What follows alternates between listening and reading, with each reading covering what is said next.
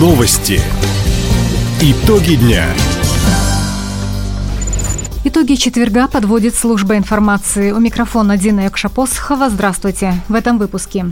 Президент страны Владимир Путин прибыл в Хабаровский край с рабочим визитом. К проекту ранней профориентации школьников подключились более полусотни работодателей региона. Праздничную программу к предстоящим выходным подготовили театры, музеи и филармония. Об этом и не только, более подробно. Владимир Путин сегодня работает в Хабаровске. Наш регион стал одним из первых в рабочей поездке президента страны по Дальневосточному федеральному округу.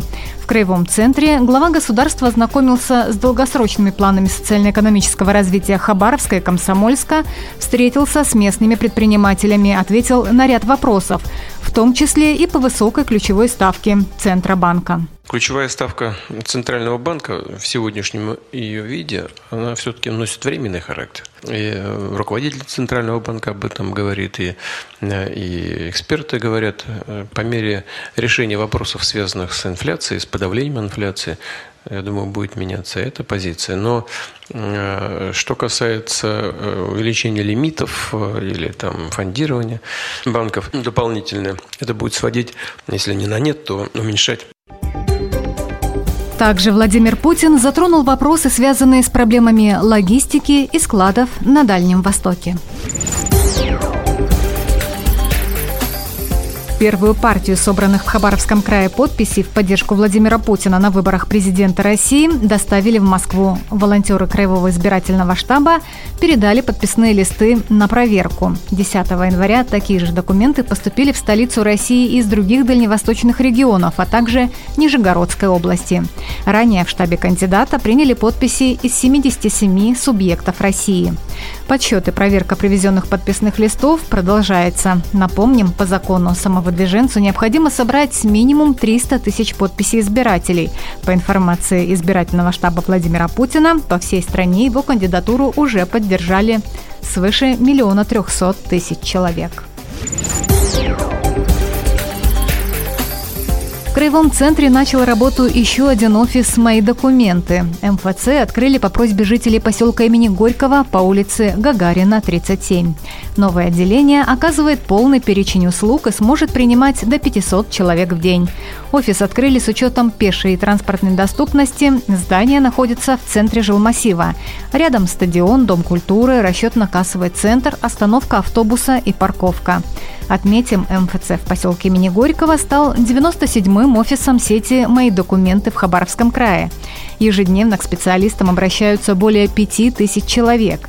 В прошлом году зарегистрировали свыше миллиона трехсот обращений по всему региону.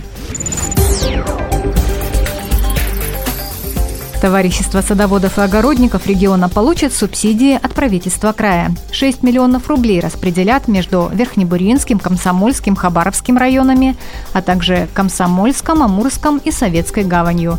В общей сложности на господдержку смогут рассчитывать 24 СНТ.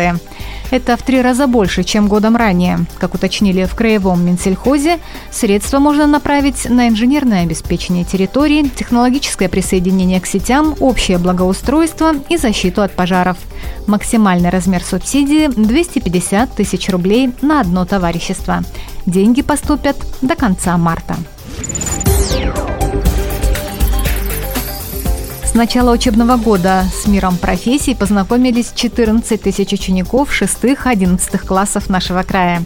3 тысячи подростков попробовали свои силы в роли дизайнеров, программистов, фотографов, стилистов, педагогов. Профессиональные пробы прошли в 18 общеобразовательных учреждениях. Это детские технопарки «Кванториум» в Хабаровске и Комсомольске, колледжи и техникумы края, а также Тихоокеанский госуниверситет. В региональном Минобре отметили, участниками проекта ранней профориентации «Билет в будущее» стали около 200 школ. В число партнеров вошли 64 работодателя. Ознакомительные экскурсии для школьников провели в международном аэропорту Хабаровска, на детской железной дороге, заводах имени Гагарина и Техно-Николь «Дальний Восток». Спектакли, концерты и мастер-классы, а также творческие встречи, в том числе по федеральному проекту «Всей семьей» в предстоящие выходные пройдут в Краевом центре.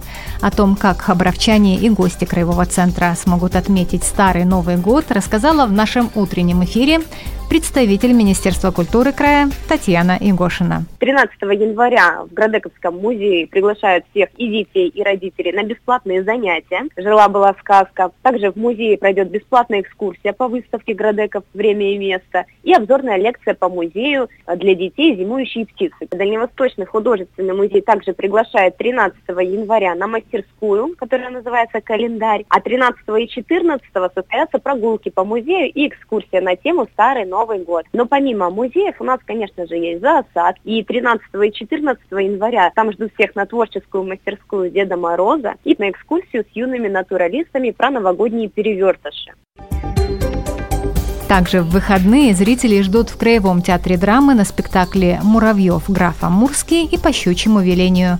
В филармонии в эти же дни состоится концерт «Старый Новый год» с Дальневосточным академическим симфоническим оркестром. Таковы итоги четверга. У микрофона была Дина Якша-Посохова. Всего доброго и до встречи в эфире. Радио «Восток России». Телефон службы новостей 420282.